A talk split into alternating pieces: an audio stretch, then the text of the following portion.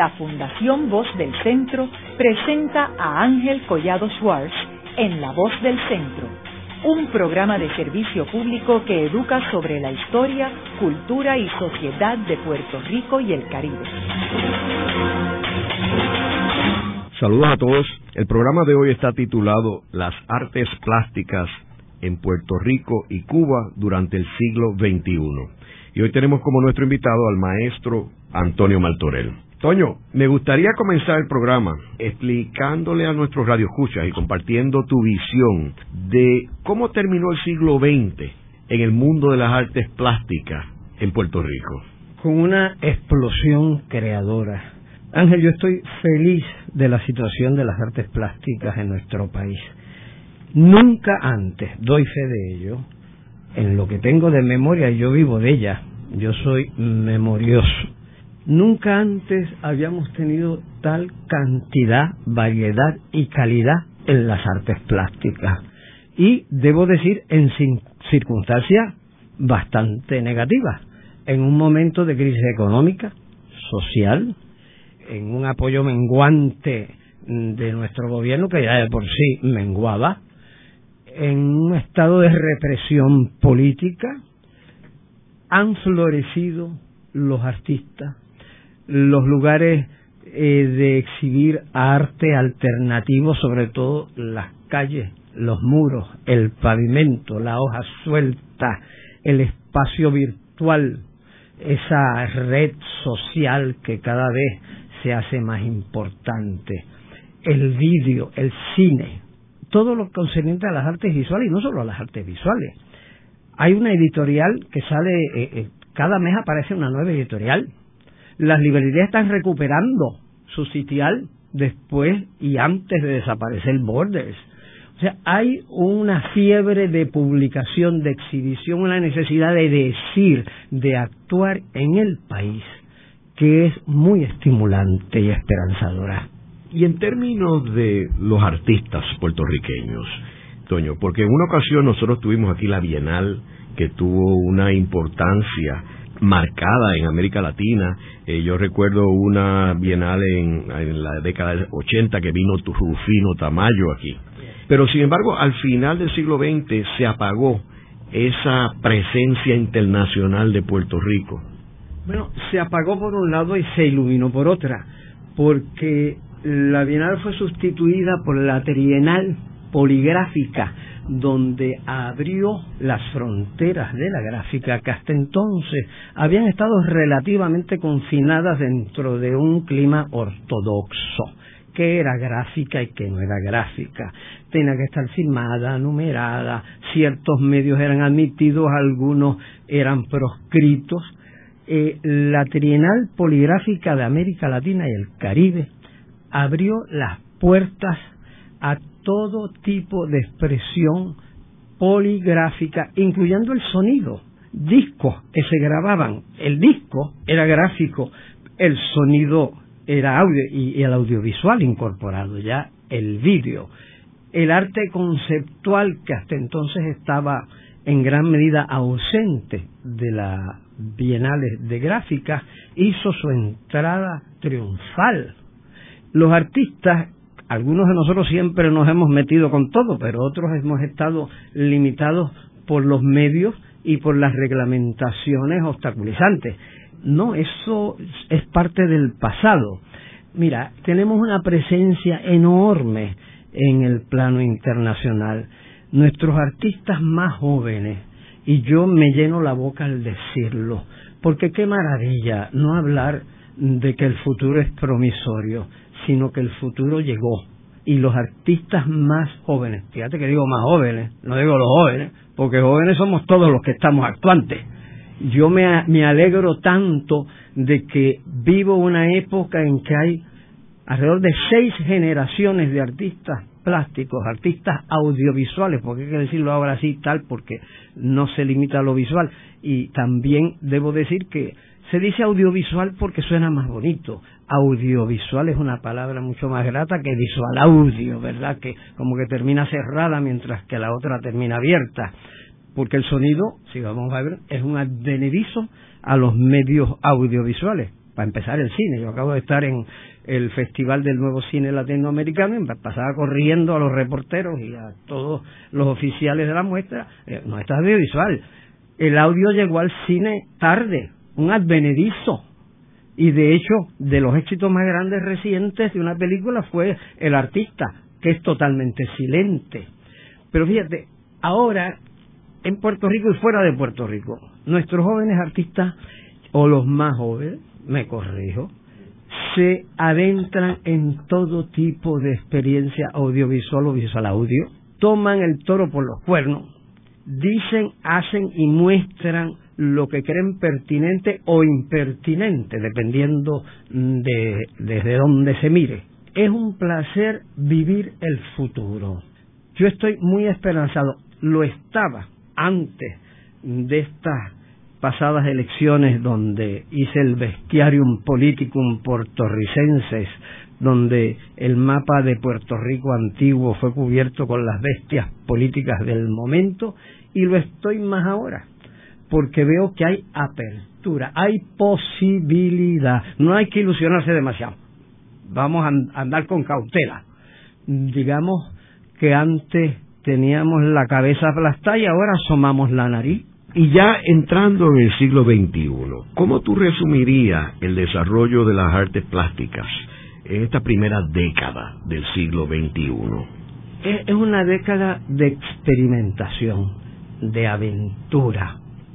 Y a mí me parece que la palabra aventura es una palabra clave, un tanto desacreditada por los moralismos que nos lega el pasado.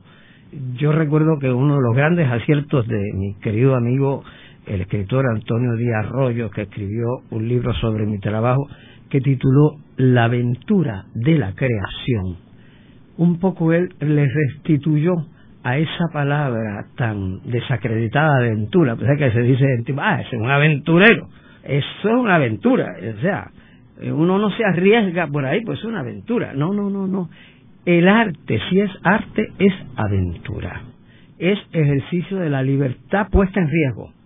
Siempre hay que arriesgar lo más querido para conseguir lo que uno se propone y lo que no se propone también, porque una de las maravillas del arte no solamente es de crearlo, sino de recrearlo como espectador, como público, como lector, es el aventurarse en lo desconocido. Un artista Generalmente, a menos que no sea muy académico y tradicional, y aun ellos, no hace lo que sabe, hace lo que descubre haciendo. Y el escritor aprende y señala conocimiento y lo adquiere en el proceso de escribir. Tú lo sabes, Ángel.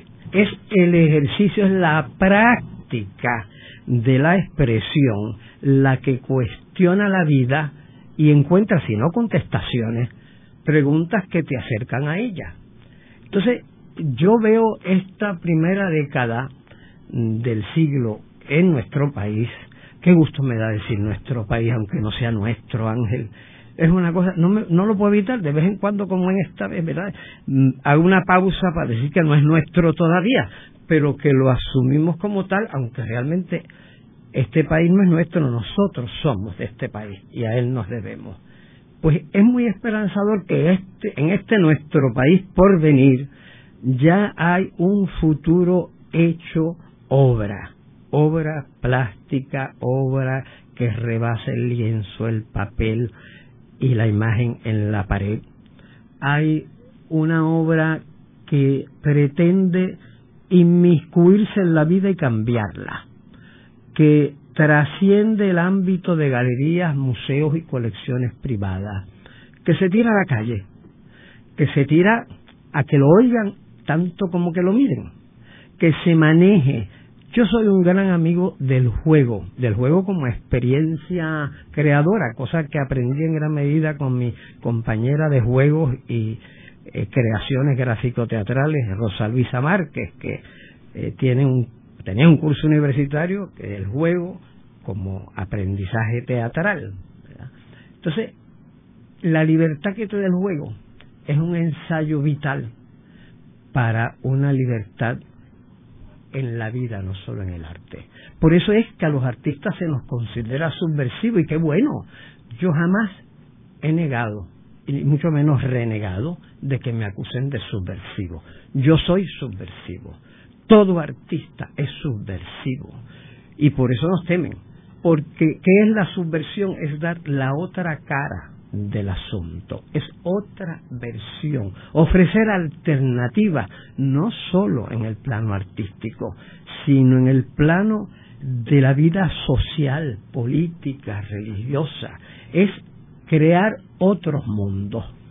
Y esa no solo es un reto, es un gran placer, y eso lo están haciendo nuestros artistas. Toño, pero si vemos en esta última década de que Puerto Rico luego de haber tenido unos maestros extraordinarios, activos. Hemos perdido ese grupo de artistas encabezados por Augusto Marín, Julio Rosado del Valle, eh, un poco antes Lorenzo Omar, Tufiño, eh, o sea que son unos baluartes del arte puertorriqueño. Y era un grupo que si lo vemos, o sea, era un grupo que llenó un vacío que había dejado Frade, antes Poe, ayer, o sea que todo este grupo es un grupo extraordinario, un, un grupo talentosísimo. Y de momento, Tony Maldonado, este Casiano, muchos y buenos. Y, entonces se nos van este, este, grupo de artistas. Obviamente quedan grandes artistas y hay nuevos artistas jóvenes y más jóvenes y más jóvenes. ¿Cómo tú ves la ausencia de estos grandes maestros? Ángel, es que yo no veo la ausencia. Yo lo siento en mí y en los que han sido aprendices conmigo y después de mí. Yo esto te lo digo a calzón quitado y no es la primera vez que lo digo. Cuando yo estoy trabajando, sea una pintura, un grabado, un dibujo, una escenografía, lo que sea, yo me encuentro siempre, de repente, mirando por encima de mi hombro izquierdo, donde siento la presencia de mis maestros, sobre todo de Lorenzo Mar, que era el más severo de mis maestros, y por eso era el que yo más atento estaba a él. Y yo como que miro así detrás del hombre izquierdo y le pregunto, ¿cómo usted lo ve, maestro? ¿Cómo va esto?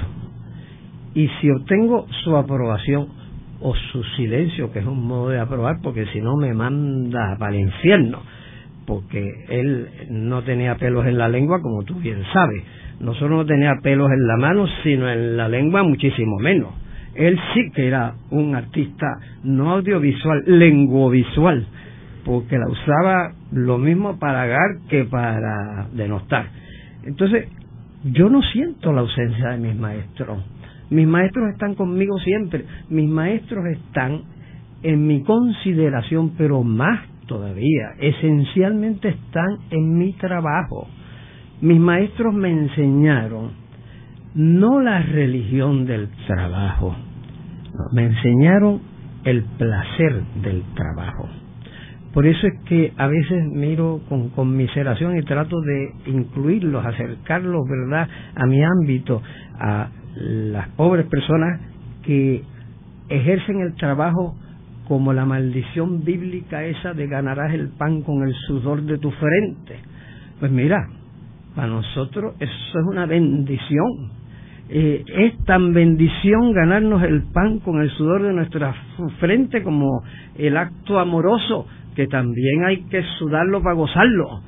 Pues eso es, es crear, es gozar. Pero ¿qué pasa? La mayor parte de los mortales no encuentran actividades creadoras, no encuentran un, un trabajo que no sea enajenante. El trabajo enajenante es, por supuesto, contra el cual todo mortal se revela de un modo u otro. Fíjate que los artistas, por lo menos los que yo conozco y los que gozan trabajando como yo, quisiéramos hacer mucho, mucho dinero, tener mucho, mucho dinero, tú sabes, para qué, para no hacer otra cosa que trabajar cuando la mayor parte de los mortales quisieran tener mucho dinero para no trabajar.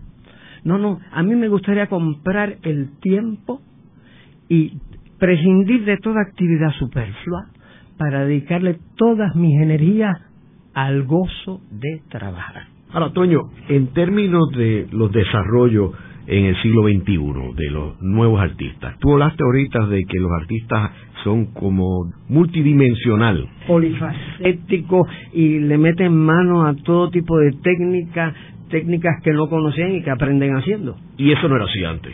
No, porque los esquemas eran mucho más estrictos, las fronteras estaban muy establecidas demasiado. En ese sentido, yo debo agradecer a mi maestro Lorenzo Mar que me inició en múltiples disciplinas, porque él sí era multidisciplinario y no le tenía miedo a nada. En parte fue fruto de la necesidad, pero es que la necesidad es la madre de la supervivencia y de la multiplicidad de actividades. Él lo tenía y me lo comunicó y yo por mi lado he sucumbido, ¿verdad?, felizmente a las tentaciones de manifestarme en distintos ámbitos y técnicas. Debo agradecer, ¿verdad?, que los medios han estado a mi disposición, en gran medida porque yo estaba a la disposición de ellos. Me encanta, ¿verdad? Y en este sentido, Rosa Luisa Márquez ha sido una maestra extraordinaria. Debo decir también que Rosa Luisa Márquez me inicia, o no me inicia, pero refuerza mi amor por el teatro y me empuja de estar detrás bastidores como yo había estado hasta entonces creando escenografías, vestuario, asistencia de dirección, eh, escribir algunos textos, a estar en escena. Oye, luego de que estoy en escena hay que sacarme a patadas porque no hay quien me baje. Pero además, Humberto Figueroa, el maestro Figueroa, director del Museo Universitario de Calle, el Museo de Arte doctor Pío López Martínez, también me lleva a la experiencia del carnaval como una expresión de arte teatral y gráfico móvil integrado al pueblo en el proceso mismo, ya no un escenario, sino descubrir la máscara, la inmersión en el delirio que es el carnaval. Y eso también fue muy, y es muy aleccionador. Y debo decir también, entonces, mi inicio, no solamente en el teatro, también en, en la televisión y el cine, hago algo de cine con Enrique Trigotió, hago televisión con Caridad Sorondo en el programa televisión ya fallecido porque nos mataron, digamos que nos sacaron del Canal 6 en la toma fascistoide de los medios del pasado gobierno y en la punta de la lengua no es que perdiera la punta, porque la punta sigue ahí, pero digamos que perdió el escenario donde se proyectaba, que era la televisión, que fue una ventana extraordinaria a este pueblo, un programa que ganó cuatro Emmys, fue un éxito y esperamos quizás ahora lo, lo revivimos.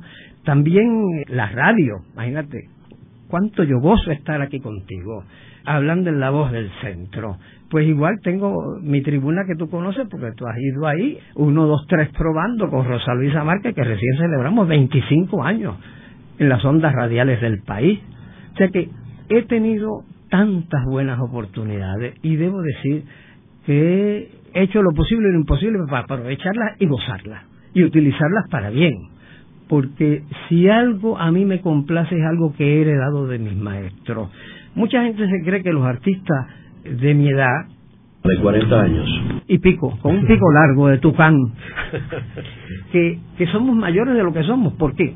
Porque mis maestros, Omar Rufiño, Carlos Raquel Rivera, Antonio Torres Martino, etcétera, nos llevaban a exponer junto a ellos, con nuestros nombres al lado de ellos en paridad de circunstancias, cuando estábamos haciendo nuestros primeros esbozos de artistas ya en el año 63 yo participaba en colectivas con mis maestros, con mis primeros trabajos. Entonces la gente acompañada se acostumbraron a escuchar mi nombre con los de ellos y creían que éramos pares y no, eran eran mis padres y son mis padres. Entonces, ¿qué pasa? Eso le da también a uno una obligación moral y una costumbre práctica de ser también inclusivo yo uno de los placeres mayores que me da es poder hablar del trabajo de mis compañeros, no importa la edad que tengan. Y de hecho, uno de los conflictos que tengo y resuelvo rápidamente con mis amigos, entre comillas, muchos críticos de arte, es cuando pretenden decir que yo soy un artista de tal o cual generación y ubicarme en una generación. Yo le digo, no, no, no, alto ahí. que yo no pertenezco a ninguna generación. Yo soy un artista degenerado y a mucha honra. Luego de una breve pausa, regresamos con Ángel Collado Schwartz en La Voz del Centro.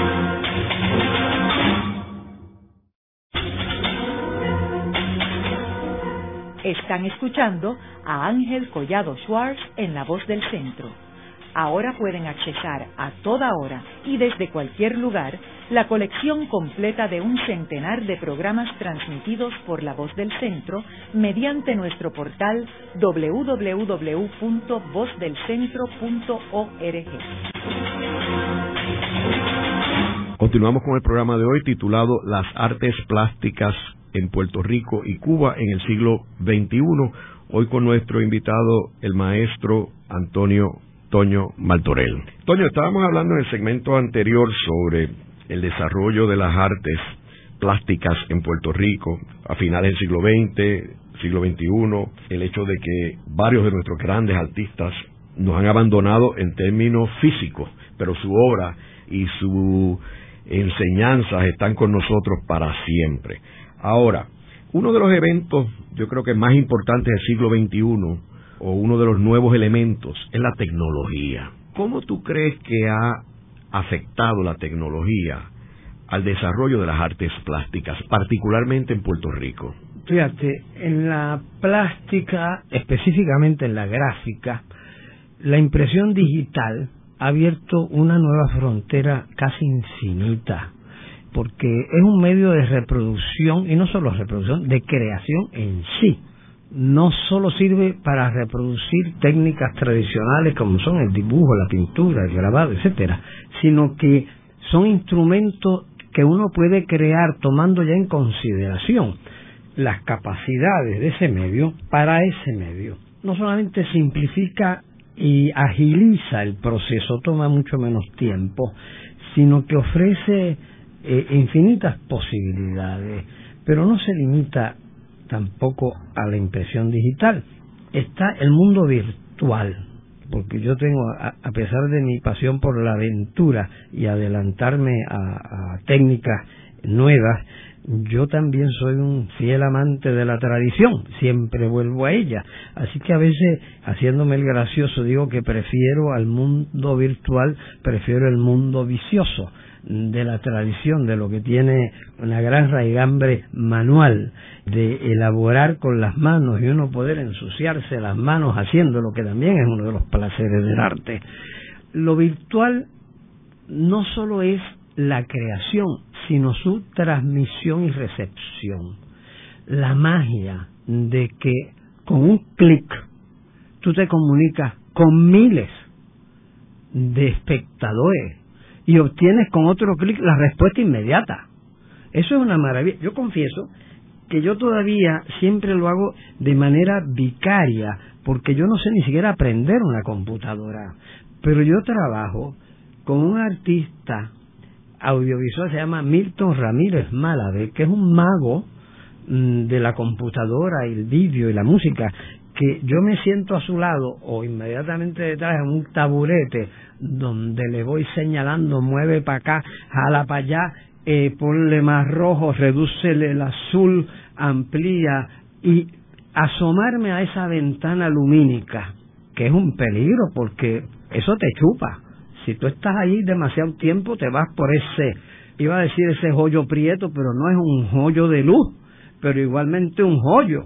Entonces yo trato de mantener una distancia respetuosa con ese abismo lumínico, pero es una maravilla de posibilidades de comunicación y gran parte de nuestros artistas lo están haciendo y debo aclarar de los no artistas también. ¿Cuánta gente no se ha aventurado a crear con fotos, con montaje, sobre todo en la experiencia política? Podemos ver eso en estas elecciones y antes de ellas cuántos chistes visuales, cuántas caricaturas, cuántas tirillas cómicas no se generaron en la pantalla y se transmitieron a millares de personas. El, los recuerdo entre ellas el famoso incidente del huevo de Fortuño, ¿verdad? Ese huevo no es que quería sal, ese huevo empolló no sé cuántas historias y caricaturas hechas por no artistas, por gente que se vio provocada y tenían los instrumentos a la mano porque también esto es una experiencia sumamente democrática, la de la Internet y la computadora. Tenemos más medios ahora para manifestarnos que nunca antes, pero también hay que tener ojo avisor, porque las técnicas nuevas, como toda técnica, su inicio y su ejercicio por los artistas y los no artistas también, se convierte en un enamoramiento de la técnica y muchas veces le servimos a la técnica en vez de establecer un diálogo creador con ella. Tampoco es cuestión de servirse de la técnica, porque yo ya en mis largos años de experiencia me doy cuenta de que un artista no hace lo que quiere hacer, que las palabras dominio y maestría en el sentido de poder eh, debían ya eliminarse del vocabulario del arte. El arte es servicio, conversación, diálogo creador. Uno hace aprendiendo y aprende haciendo. Y no solamente del proceso creador, sino luego de la comunicación y la respuesta del otro. Por eso es que el arte es esencialmente democratizante. Yo creo fielmente que una sociedad que practica las artes, no me refiero solo a las artes visuales, aunque no se convierta en artistas profesionales, no, no hace falta y tampoco hay cama para tanta gente, es que aprendan el gozo y la libertad de la creación, pues ya se aventuran a cambiar también la vida. Creo que la tecnología es un recurso extraordinario, el Internet particularmente, para uno poder llevar la cultura a todos los rincones del mundo. O sea, por ejemplo, uno estar en una selva en África y con tu computadora llevar el techo de la Sistina allí en extreme close-ups ah, y poderlo ver en vivo o acceder la biblioteca del Vaticano desde la selva de África. Yo creo que eso es maravilloso. Es una maravilla, ciertamente. Ahora, tiene un lado oscuro también. Yo he observado, por ejemplo, un hijo de unos queridos amigos, ir a mi taller que está lleno de estímulos visuales. Mi jardín, que es una gloria de flora y fauna, y yo lo he visto con un aparato y yo creía que era una cámara y que estaba fotografiándola y no, lo que estaba haciendo era un juego de esos apretando botones todo el tiempo y se pasó horas ajeno a la maravilla circundante, sin vivir el mundo real, viviendo en un mundo virtual, mecanizante y enajenante. O sea que ese es el otro, el lado oscuro de esa técnica hay que utilizarla para bien. Correcto. Yo creo que ahí, al igual que en el cine, hay que darle unas directrices en términos de mensajes o formas que tú debes utilizar esos medios. Por ejemplo, tú comparas el cine que estamos hablando ahorita europeo, latinoamericano, con el cine de Hollywood, por ejemplo, donde te traen unos temas fuertes como la matanza, la muerte, los juegos estos donde los chicos están hablando y tú los ves discutiendo de cuántas vidas te quedan porque estás eliminando vidas. Es un concepto erróneo, que no debes estar comunicando y exponiendo a los niños desde su temprana edad a cuántas vidas tiene que te voy a quitar tus vidas. ¿Tú no crees? Es un ejercicio demoníaco, yo creo que absolutamente deplorable que se ensaye, que se juegue con la vida humana a ese nivel mecánico, porque podríamos decir, bueno, siempre los niños han jugado a los guerreros, a los héroes y villanos, pero su mecanización al extremo de un botón, entonces de repente pues en vez de apretar un botón, tú aprietas un gatillo y una vida menos. Toño, y háblanos sobre el Caribe y el arte en el Caribe, particularmente en Cuba, que es la principal isla del Caribe donde acabas de visitar. Mira, el arte cubano es punto y aparte. Yo siempre hago distinción de que los artistas cubanos, por una variedad de razones infinitas, ¿verdad? pero podemos apuntar algunas, son los artistas más esplendorosos que yo conozco en todo el continente americano. Tienen una variedad y riqueza de expresión. Y eso se debe en gran medida a un fenómeno inclusive anterior a la revolución cubana los artistas cubanos han vivido desde antes del siglo XIX, por lo menos, de temprano siglo XIX, una tradición de innovación, una tradición de revolución, una tradición de vanguardia. Siempre han estado oído en tierra y ojo en el horizonte.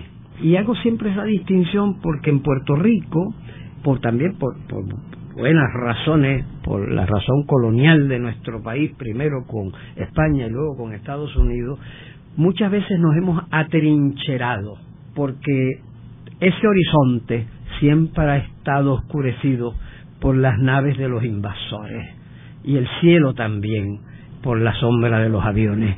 Entonces, eso nos ha forzado, en muchos modos, a estar a la defensiva y a mirar hacia adentro más que hacia afuera. Si es que en Puerto Rico ha habido una tradición de tradición, mientras que en Cuba ha habido una tradición de revolución y de vanguardia. Dicho eso, debo decir también que la línea no es tan marcada y que en Cuba también tienen una gran visión de lo que es su realidad y, señal de eso es que la forma de la isla de Cuba es un motivo principalísimo y recurrente en gran parte de las artes visuales cubanas, igual que lo es en la nuestra.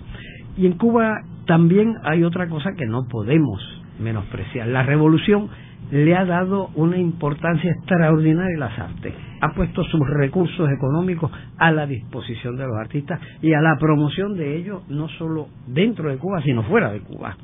Los artistas cubanos hoy día, además de su gran calidad, porque mira qué cantidad y qué calidad y qué variedad, que yo siempre que voy allí voy allí a aprender. Bueno, yo aprendo donde quiera, pero allí yo creo que aprendo más, porque la riqueza del arte cubano es una cosa infinita pero es que eh, son de una dimensión y han gozado de la promoción que le da su gobierno en el extranjero. Los artistas cubanos se conocen en el mundo entero, los artistas puertorriqueños mucho menos. Pues la razón es evidente. No tenemos embajadas, ni consejeros culturales, ni representación. La hemos conseguido a duras penas, por vías extraoficiales y muchas veces en razón individual y con sacrificios propios. Ha habido muy poca comparada con lo que tienen los cubanos. Pero es que yo acabo de ver cosas extraordinarias. El Museo Nacional de Bellas Artes de La Habana, qué paseo por la historia. Entonces uno dice, bueno, en Puerto Rico, y debo decir que los cubanos tienen una gran conciencia del arte puertorriqueño un enorme aprecio. Eh, nosotros nos celebran Tú no sabes las veces que yo he ido a Cuba a dar talleres, exposiciones. Ahora mismo se está gestando en Cuba una retrospectiva de mi trabajo a mis 73 años, que en Puerto Rico ni sombra, ni amago, ni ilusión de ningún museo. Y allí el Museo Nacional de Bellas Artes de Cuba está planeando una retrospectiva de mi trabajo. Y no solamente debo decir es porque sea mi trabajo, es porque el trabajo de un artista puertorriqueño y ellos tienen una gran ilusión y conocimiento del arte puertorriqueño. Y por eso es que muchos de nosotros hemos ido allí a dar talleres, a conversar, a realmente relacionarnos de tú a tú con ese gran arte cubano. Y es una estatura que ellos nos reconocen igual que nosotros reconocemos la de ellos. Eh, para mí siempre es un enorme privilegio poder eh, visitar ese país y beneficiarme del contacto con su arte. ¿Y el caso de la República Dominicana? Ah, la República Dominicana también, yo, adoro ese país, ahí he hecho varias exposiciones y tiene, es que el Caribe entero es un semillero de arte extraordinario, fíjate que el Caribe es el mundo en micro, en el país han coincidido todas las corrientes del mundo, porque no solamente la europea, está la africana, la, india, la china y sobre todo, y subyacente y aflorando, la indígena, la autóctona, en unas mezclas que se dan en cada isla del Caribe, en toda la cuenca del Caribe, de un modo particular, donde a veces aflora una, aflora la otra, una mezcla exquisita de todas. El Caribe, yo recuerdo que mm, de muy joven yo había visitado tan al oeste como San Francisco y tan al este como Praga, en la antigua Checoslovaquia, y no había visitado ninguna de las islas del Caribe, porque claro, en Puerto Rico nos criamos en este sentido de menosprecio a lo propio, y lo propio incluía el Caribe, pero además minimizado aún más, porque eh, en, en, esa, en esa actitud colonial y racista se decía, bueno, esas islas atrasadas, repúblicas bananeras y de negro, mirábamos para abajo cuando teníamos tanto que aprender de ellos. Así que después de yo regresar de ese largo periplo universal, me dediqué a ver, a conocer lo propio y me quedé asombrado y pero lo que yo me estaba perdiendo, ¿por qué tuve que ir tan lejos? Cuando aquí estaba el mundo entero a la disposición de mi mano. Si es que sigo aprendiendo del Caribe todo el tiempo y no me canso. En Santo Domingo eh, he estado varias veces dando talleres, conferencias, haciendo teatro, exposiciones, y son de una riqueza, además una simpatía.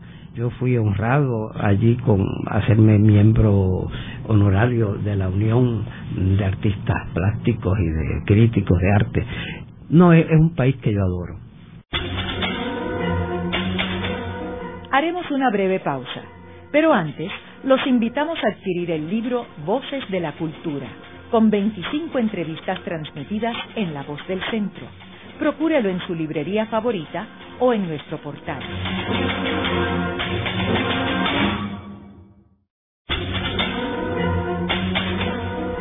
Están escuchando a Ángel Collado Schwartz en La Voz del Centro. Ahora pueden accesar a toda hora y desde cualquier lugar la colección completa de un centenar de programas transmitidos por La Voz del Centro mediante nuestro portal www.vozdelcentro.org. Continuamos con el programa de hoy titulado Las artes plásticas en Puerto Rico y Cuba en el siglo XXI. Hoy con nuestro invitado, el maestro Antonio Toño Maltorel.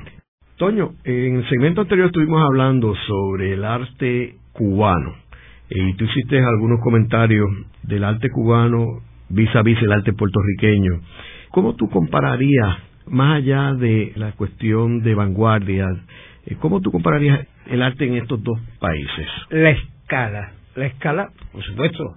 Estamos claros en que Cuba es una isla 20 veces más grande que Puerto Rico, ¿verdad?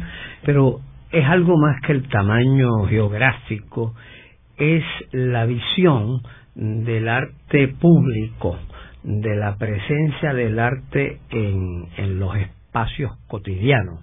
Y aquí debo hacer una aclaración y es que eh, ha habido instancias breves pero significativas en Puerto Rico cuando se ha sí observado una conciencia de lo que es la educación a través de la exposición al arte. Hay dos instancias que yo recuerde, una bajo creo que Roberto Sánchez Vilella se estableció por orden ejecutiva la creación de decoraciones públicas en escuelas y centros comunitarios en que yo me privilegié siendo aprendiz en el taller del Instituto de Cultura puertorriqueña, los talleres de gráfica, y asistí a mi gran amigo y maestro José Antonio Torres Martino en la elaboración de un mural sobre Julia de Burgos, la Escuela Julia de Burgos. Hay otra instancia. Ese programa fue de relativa corta duración y desapareció con gloria y, con mucha pena. Bueno, también hubo esfuerzos privados que fueron cancelados por la ignorancia o la desidia de tanto el gobierno como la empresa privada, como los murales Toño Torres Martino en el Caribe Hilton, como los murales de mis compañeros Martino Báez y Omar en la piscina olímpica y tantos otros. Y esto me trae a algo más reciente que durante la gobernación de Sila María Calderón se estableció un programa amplísimo, magnífico resultado. Primero, bueno, debo apuntar que primero en la estadía de Sila en el municipio de San Juan se llevó a cabo un estupendo plan de arte público y luego, cuando fue gobernadora, a nivel de toda la isla. En ambos casos, debo decir, tanto en el municipal como el nacional, nacional significando la nación puertorriqueña, porque hay que aclarar esos términos cada vez que uno habla en este país. En ambos casos fueron los proyectos, si no desestimados, olvidados y en algunos casos vandalizados por falta de acción o por acción directa de las autoridades impertinentes en este caso. Pongo por caso las mesas de dominó en la Plaza Salvador Brau, que con la excusa de la barandilla y de su desenterramiento, el alcalde Santini sacó de cuajo tanto mesas como sillas, sin encomendarse a nadie y sin protesta alguna de ninguna de las autoridades pertinentes en este caso, como el Instituto de Cultura Puertorriqueña está a escasas cuadras de distancia. Me refería a esto en un programa de radio, Radio Universidad, y luego meses después me llamó un personero del municipio preguntándome dónde que habían levantado esas sillas y esas mesas que si yo podía decirles dónde podían colocarlas. Y yo me inhibí por una vez en mi vida y no les dije lo que estaba pensando que podían hacer con la silla y con la mesa y le dije bueno mi función ahí fue hacerlas y fueron hechas con el propósito de servir a los ciudadanos que allí se congregaban a jugar domino y hacer algo que les sirviera y también para aquellos desamparados que en ocasiones allí se servían comidas para ellos. Así es que no me pregunten dónde las van a poner, ustedes las quitaron, ustedes las pongan. Bueno, pero lo cierto es que recientemente, tanto así como unos cuantos meses, el gobierno saliente, por no mencionarlo por nombre porque no quiero dañarme este momento, eh, dispuso que la ley que establecía primero el 1%, luego llegó creo que hasta el 2% de los presupuestos asignados a nuevas edificaciones públicas albergaran obras de arte y de ese modo contribuir al bienestar del país y de los artistas del país. Esa ley fue derogada. Así que esa es otra tarea para el nuevo gobierno, a ver si hacen algo. Te digo esto todo en razón de tu pregunta de la relación entre el arte puertorriqueño y el cubano y la cuestión de escalas, también el espacio público, las oportunidades de poner el dinero de nuestros contribuyentes a su servicio y usarlo con sabiduría y honradez, cosa que el saliente gobierno violó ostensiblemente. Toño, y en términos de la educación, ¿qué papel juegan las artes en el proyecto educativo de Cuba vis a vis en el proyecto, si es que hay proyecto educativo en Puerto Rico? Bueno, es eh, en varias, varios niveles. Uno es en la eh, detectan muy temprano la, los talentos artísticos, no de los jóvenes, de los infantes, y desde, desde escuela elemental va explorándose qué talentos hay y cómo se puede ayudar a desarrollar esos talentos. Por tanto, yo recuerdo una vez fui profesor invitado en el Instituto Superior del Arte en Cubanacán, en las afueras de La Habana, y yo me quedé abismado. La verdad es que yo le dije a mis estudiantes en determinado momento, yo quiero volver aquí, pero quiero volver no como profesor, yo quiero volver como estudiante, porque la calidad de arte que ustedes estudiantes están produciendo me hacen pensar que si yo vengo aquí a estudiar en vez de enseñar, algo se me va a pegar y va a mejorar sustancialmente mi trabajo. Esto sin desestimar que un profesor siempre aprende de sus discípulos, tanto como a la inversa. A lo que mis estudiantes con ese humor cubano muy agudo, me dijeron, profesor, eh, esto era en medio del llamado periodo especial que fue la hambruna. Profesor, apreciamos mucho su generosa oferta y nos halaga, pero me encantaría tenerlo a usted como compañero de estudios, pero yo creo que la dieta cubana y de los estudiantes en particular no iba a ser de su agrado, porque eran puros frijoles negros y arroz y, si acaso un, un, relleno que no se sabía de qué estaba relleno porque lo que encontraba en, el centro ínfimo eran unas hilachitas Dios sabe de qué. Así que la educación tiene mucho que ver ese detectar y fomentar el desarrollo de las artes algo de eso debo decir que se ha incorporado aquí en Puerto Rico por ejemplo yo he tenido la dicha de ir recientemente estuve a dar una charla y exposición en imágenes de mi trabajo en la Escuela Superior Central, unos estudiantes maravillosos. Y yo estudié en la Central cuando no era escuela de arte, cuando era escuela central escuela superior. Y regresar allí, convertida esa escuela en una escuela especialidad, cuya especialidad es las artes plásticas, poder dialogar con esos muchachos con un desarrollo envidiable. Yo a esa edad, y mucho después también, no tenía idea. Para darte ¿verdad? una noción, al finalizar mi exposición de, de trabajos y mi charla, muchachos se presentaron con una decena de sombreros que cada uno de ellos había trabajado partiendo de motivos recurrentes en mi propio trabajo.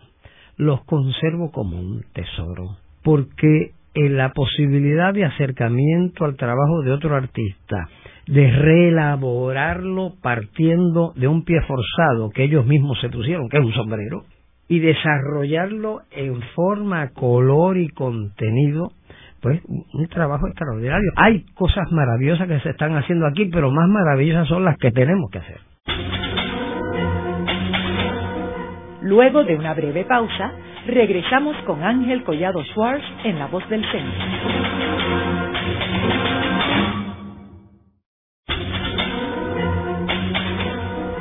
Continuamos con la parte final de La Voz del Centro con Ángel Collado Schwartz.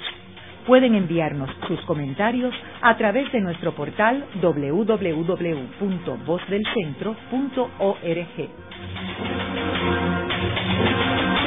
Continuamos con el programa de hoy titulado Las artes plásticas en Puerto Rico y Cuba en el siglo XXI.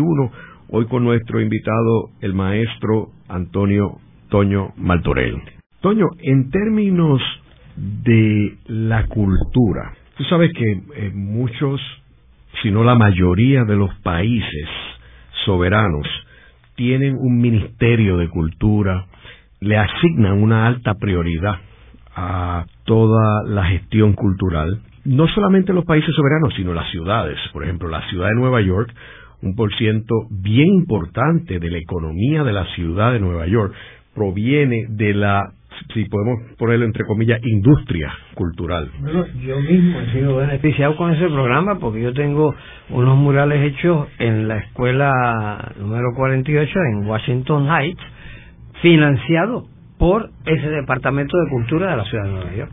Si vemos lo que significa toda la gestión cultural, imagen en, una línea como la que André Malraux hablaba en el Ministerio de Cultura de Francia, de democratizar la cultura, o sea, que no es la alta cultura o la dirigida de élite, sino una cultura democratizada. ¿Cómo tuviste en Cuba esta gestión cultural y cómo tú describirías esa gestión cultural en Cuba? De una amplitud y variedad, inclusive de actitudes críticas al régimen, con ese humor tan agudo cubano, eh, que es insoslayable. Tienen una capacidad no solo en la hoja impresa, sino en el cine, los muros, de una cantidad y calidad y una variedad extraordinaria. Los artistas cubanos tienen una capacidad de análisis, de conceptuar intelectualización que tiene mucho que enseñar no solo a Puerto Rico, al mundo, y por eso es que son tan celebrados en el mundo entero. Ahora, hay que considerar esto, además de que tienen las escuelas, tienen los incentivos, tienen una exposición que nosotros no tenemos ni dentro ni fuera del país. Y volvemos siempre, siempre volvemos a la situación colonial de Puerto Rico. La representación nuestra en el extranjero está muy limitada a los esfuerzos individuales de pequeñas y con reducido presupuesto institucional gubernamental. Por ejemplo, el Instituto de Cultura puertorriqueña está reducido a su mínima expresión. Digo, digamos que es prácticamente un cadáver insepulto. Este gobierno tiene que hacer algo para alimentarlo, sanearlo, ampliarlo o enterrarlo de una vez o crear una alternativa viable porque lo que se ha hecho y lo que todavía hace en esas menguadas circunstancias es extraordinario, pero es a pesar del gobierno, no es con ni por el gobierno. Entonces, la representación puertorriqueña fuera del país es escasísima. Tenemos la suerte, sin embargo, de que hay gestiones individuales o lo poco institucional que se logra, que nuestros artistas se han dado a conocer, muchos de ellos, paradójicamente, a través de la metrópoli. Artistas cuya promoción no ha salido de Puerto Rico, sino por su estadía o vivienda en los Estados Unidos, llegan de modo y por Estados Unidos, y más representando a Estados Unidos que a Puerto Rico, a la esfera internacional. Yo creo que este nuevo gobierno tiene una oportunidad de reivindicación, tanto en el país como fuera de él, de esa presencia que el arte puertorriqueño se ha ganado y que se reconoce en aquellos lugares donde se conoce, porque imposible que nos celebren, den el reconocimiento necesario si no, si no tienen la exposición a nuestro arte. Y eso en otros países y ejemplarmente en Cuba pues se encargan la vanguardia del país.